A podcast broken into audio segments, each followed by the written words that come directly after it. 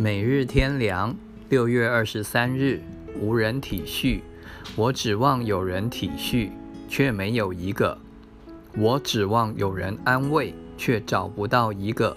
诗篇六十九篇二十节，有人一生没有遇到过多大的难处，也有人虽然遇到一些苦难、不幸、烦恼，却有人体恤和安慰。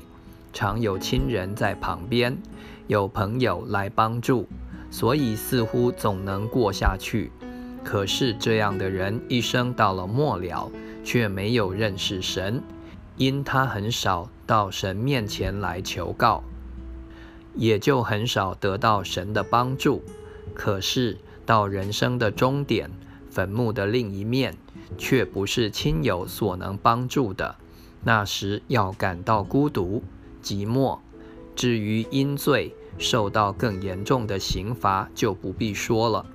可是有人遭遇苦难、逼迫、羞辱，而无亲友体恤和安慰的，或者他们根本就不肯或不能体恤和安慰，因而感到非常的凄凉、痛苦、走投无路、求告无门。这时候，只有寻找神。求告神了，人断绝了一切指望时，神就成为唯一的指望。苦难催逼人到神面前，不幸成了大幸，患难成了祝福。因为不止求告神，蒙神的应允，解救脱离了难处，也因而认识了神，得到神自己，认识了一位新的可靠的。知心的朋友和救主，他能体恤和安慰，远超任何人。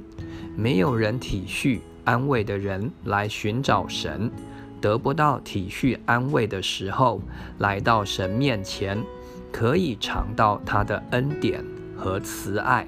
人不能真的体恤你心里的痛苦，也无法安慰你的难过，但神能。还是投靠有怜悯、有恩典的神吧。